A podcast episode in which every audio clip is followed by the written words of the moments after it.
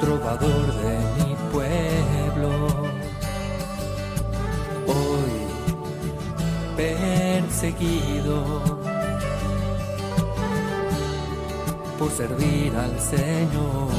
Comienza Francisco y Clara, Camino de Misericordia, un programa dirigido por Fray Juan José Rodríguez. a la dama para poder estar más cerca de Dios. Yo, Clara,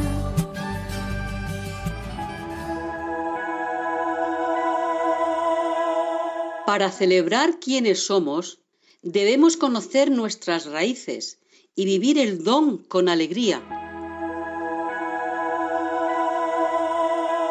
Un saludo fraterno de paz y bien, hermanos. Cada hecho tiene sus consecuencias y cuando Dios se manifiesta, evidentemente todo se llena de la presencia del Señor. Así nos lo explica hoy Tomás de Celano en la vida de San Francisco. Pero ¿quién es Clara de Asís? Hoy nos vamos a su ciudad natal y a su familia para estudiar el contexto en el que ella nace y crece. Escuchemos la palabra del Señor, que ella sea la que nos garantice que nuestra búsqueda está bien cotejada.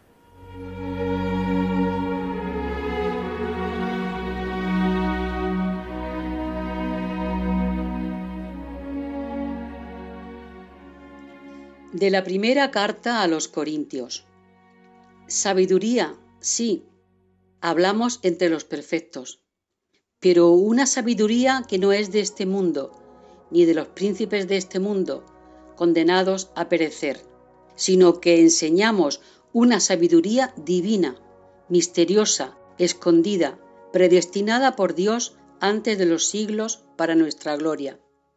Ninguno de los príncipes de este mundo la ha conocido, pues si la hubieran conocido, nunca hubieran crucificado al Señor de la gloria, sino que, como está escrito, ni el ojo vio, ni el oído oyó, ni el hombre puede pensar lo que Dios ha preparado para los que lo aman.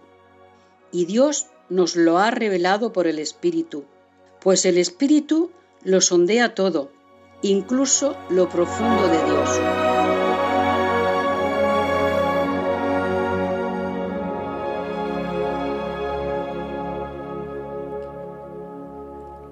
El capítulo 2 de la primera carta de San Pablo a los Corintios hace mención al fundamento de la fe cristiana.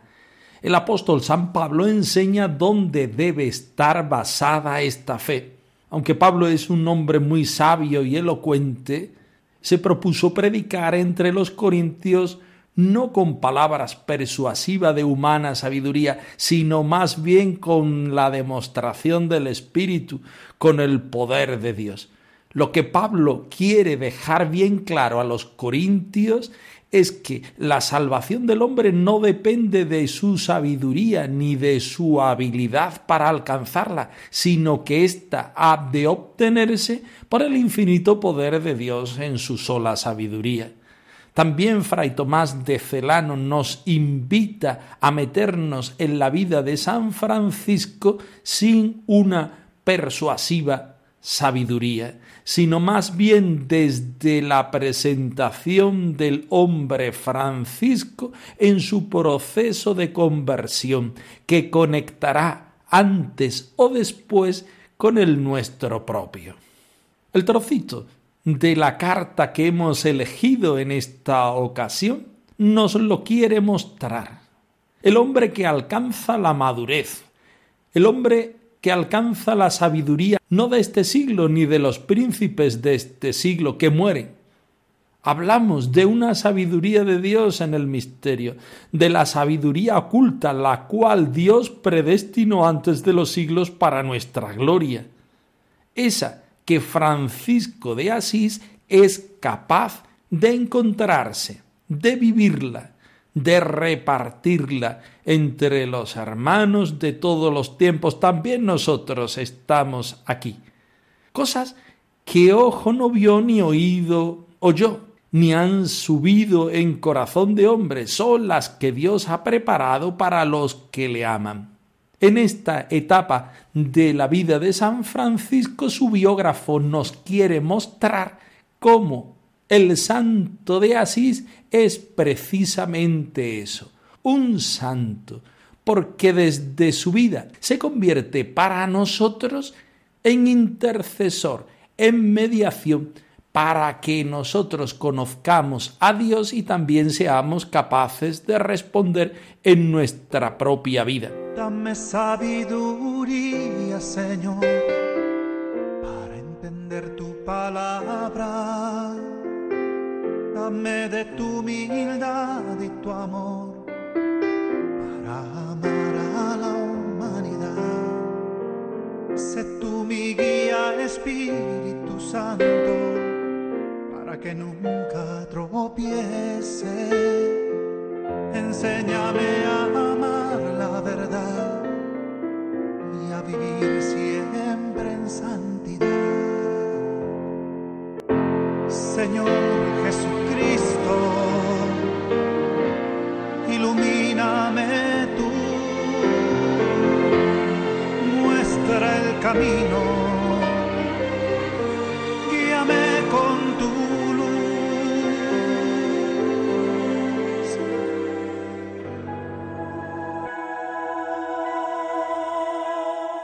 Francisco sale de sí mismo, se convierte al Señor.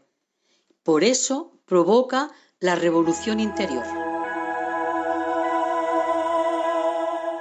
Poco a poco vamos avanzando en el estudio de la primera vida de Tomás de Celano. Pasamos a la segunda parte, que trata de los dos años últimos de vida de San Francisco y su tránsito feliz. Hoy el biógrafo nos hace una unión entre la primera y la segunda parte, contándonos justamente esto, que se va a dedicar a partir de ahora a los dos últimos años de vida del santo de Asís. Escuchemos con atención. En mi debilidad me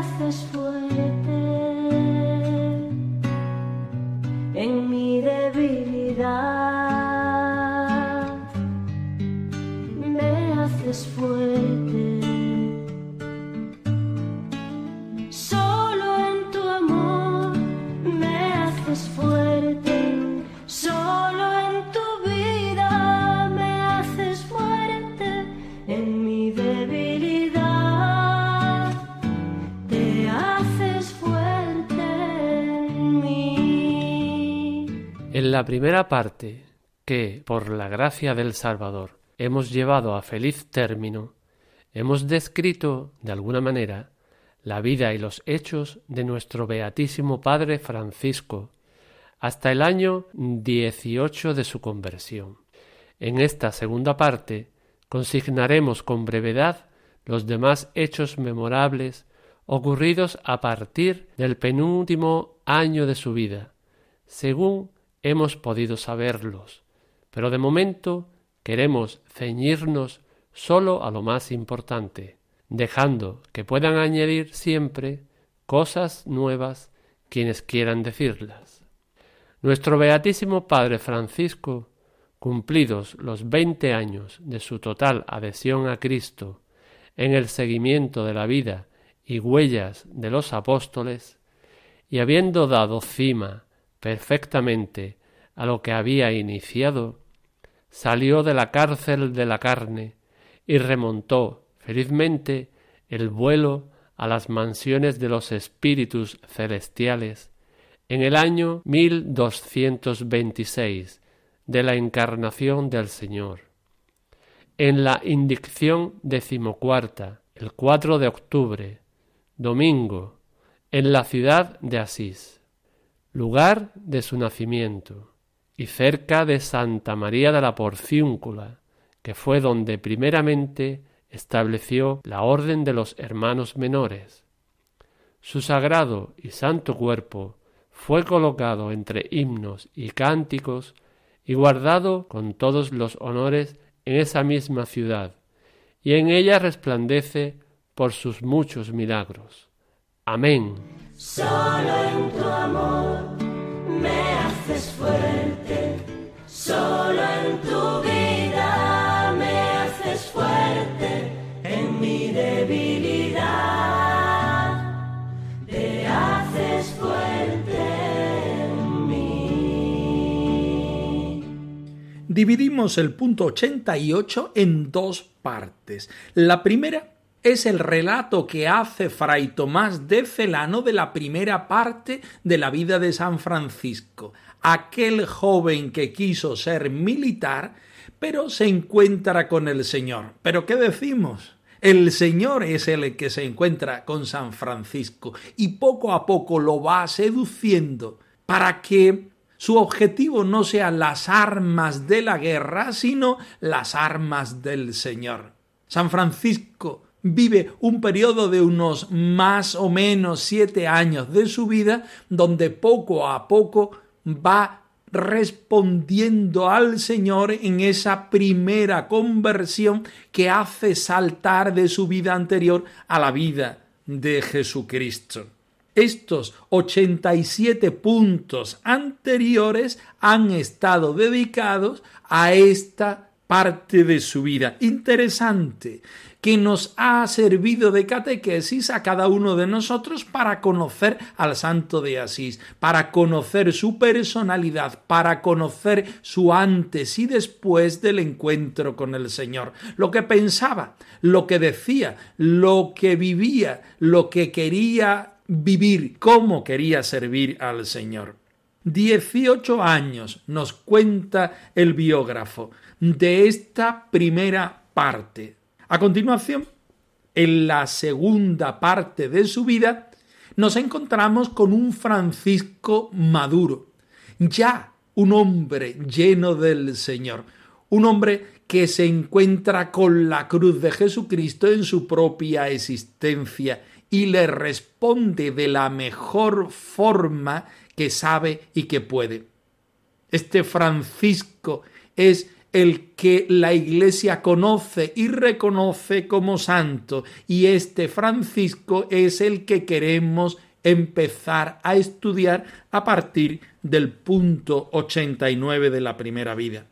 Queremos ceñirnos solo a lo más importante, dejando que puedan añadir siempre cosas nuevas quienes quieran decirlas. El hecho de la vida de San Francisco no está cerrado sino que esta vida lo que pretende es mostrarnos su santidad, su camino de seguimiento al Señor y cómo nosotros también, si queremos, podemos imitarlo.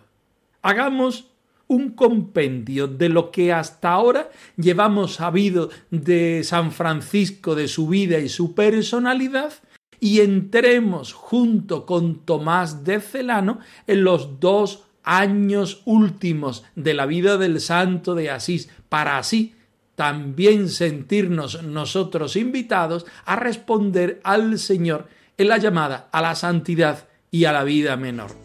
Yo soy testigo de tu fuerza en mí. Cuando soy débil es cuando triunfa tu poder en mí, Señor.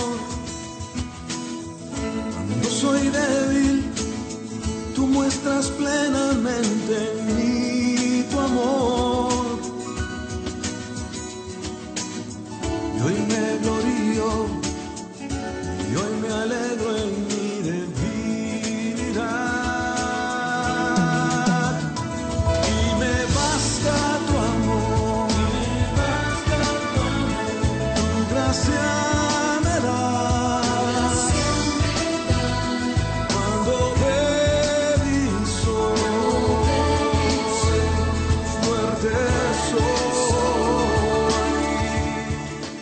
Y Fray Tomás de Celano entra justamente en este momento en el estudio. Nuestro Beatísimo Padre Francisco, cumplido los veinte años de su total adhesión a Cristo en el seguimiento de la vida y huellas de los apóstoles, y habiendo dado cima perfectamente a lo que había iniciado, salió de la cárcel de la carne y remontó felizmente el vuelo a las mansiones de los espíritus celestiales el año 1226.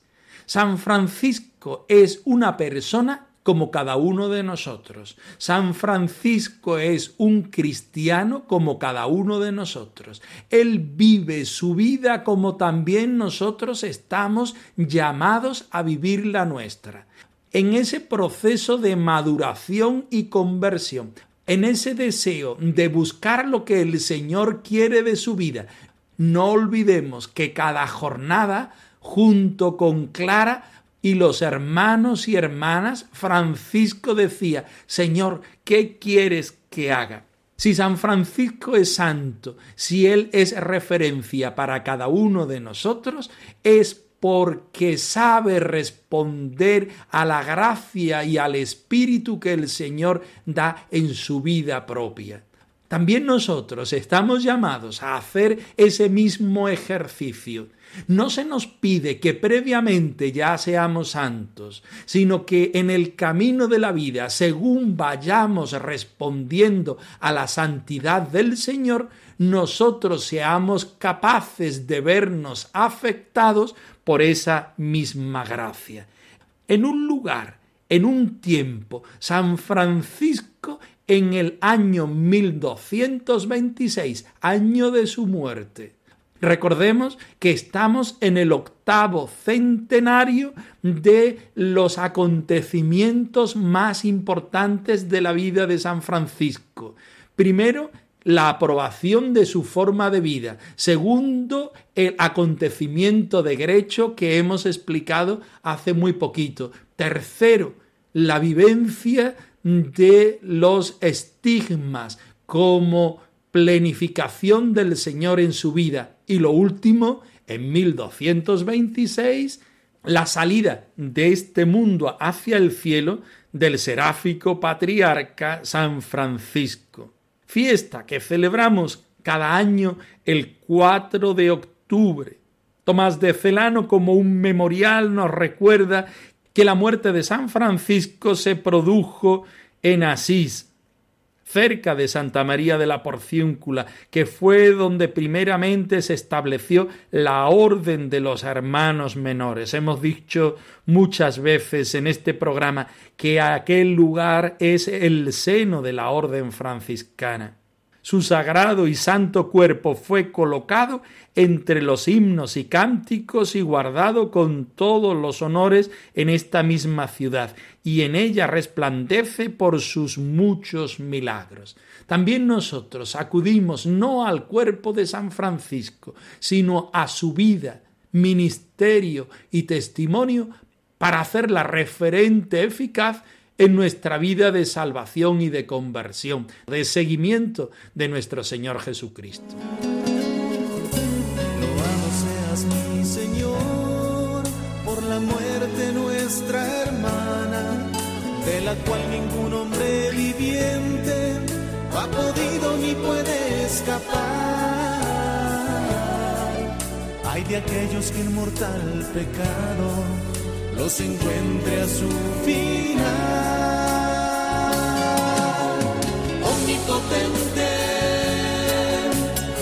Altísimo y buen Señor,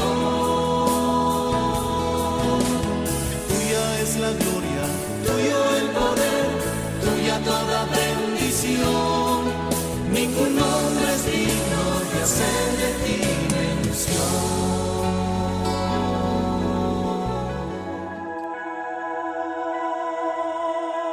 Aprendamos cómo Clara es capaz de recordar para agradecer. Seguimos adelante con la biografía titulada Clara de Asís, habitada por la vida y el amor de nuestras hermanas clarisas de Salvatierra Agurain. Hoy en el trocito que nos habla del nacimiento de Santa Clara de Asís, unos cuantos datos biográficos y la situación de su familia. Escuchemos atentamente.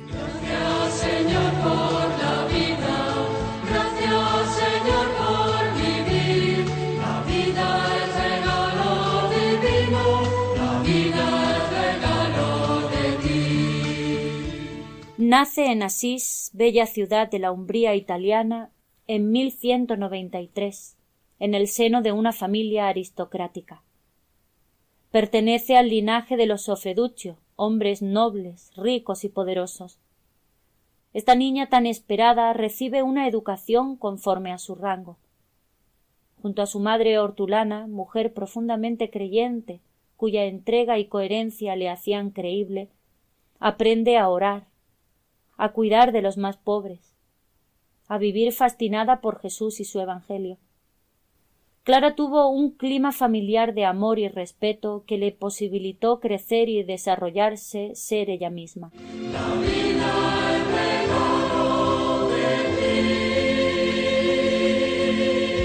El texto de esta semana es bastante cortito, lo hacemos así queriendo. Queremos decir solamente tres cualidades de Santa Clara. La primera es que es de un linaje noble. Santa Clara pertenece a una familia rica y poderosa, una niña muy esperada que recibe una educación conforme a su rango. Su madre fue decisiva en su educación y estuvo junto a ella en todo el proceso de educación y de formación Ojo, porque después, cuando Santa Clara da el salto a la vida consagrada, también su madre y su hermana terminarán siendo hermanas pobres de Santa Clara. La beata Hortulana, como así la conocemos dentro de la familia franciscana, es una mujer creyente. Este es el segundo paso. Santa Clara es educada en la fe,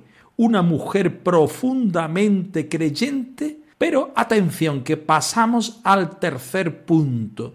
Una mujer coherente con lo que hacía. Clara aprende en su propio hogar, en su propia casa, su educación la posibilitó a crecer y a desarrollarse siendo ella misma. Por una parte, su educación le da la posibilidad de abrirse al campo de la educación, de la fe y de las artes nobles, por decirlo de alguna manera. Pero ella es capaz de acoger estas posibilidades que la vida le da para desarrollarlas y para ser ella misma, posibilitando en ella un campo precioso para que el Señor siembre el don del Evangelio del amor fraterno y de la vida que después ella va a vivir y va a proponer a las hermanas de aquel tiempo y a todos nosotros, las personas que venimos después. Clara de Asís nace en 1193. Los que la amamos desde siempre todavía recordamos el centenario de su nacimiento. Clara sigue estando viva entre nosotros y sigue proponiéndonos hoy a vivir el Evangelio de tal manera que seamos nosotros mismos y de tal manera que reproduzcamos la mejor imagen de Jesucristo en nuestra vida personal, en nuestra vida fraterna. Bella propuesta, digna propuesta la que hoy nos ofrece la Santa de Asís hermana y madre de nosotros.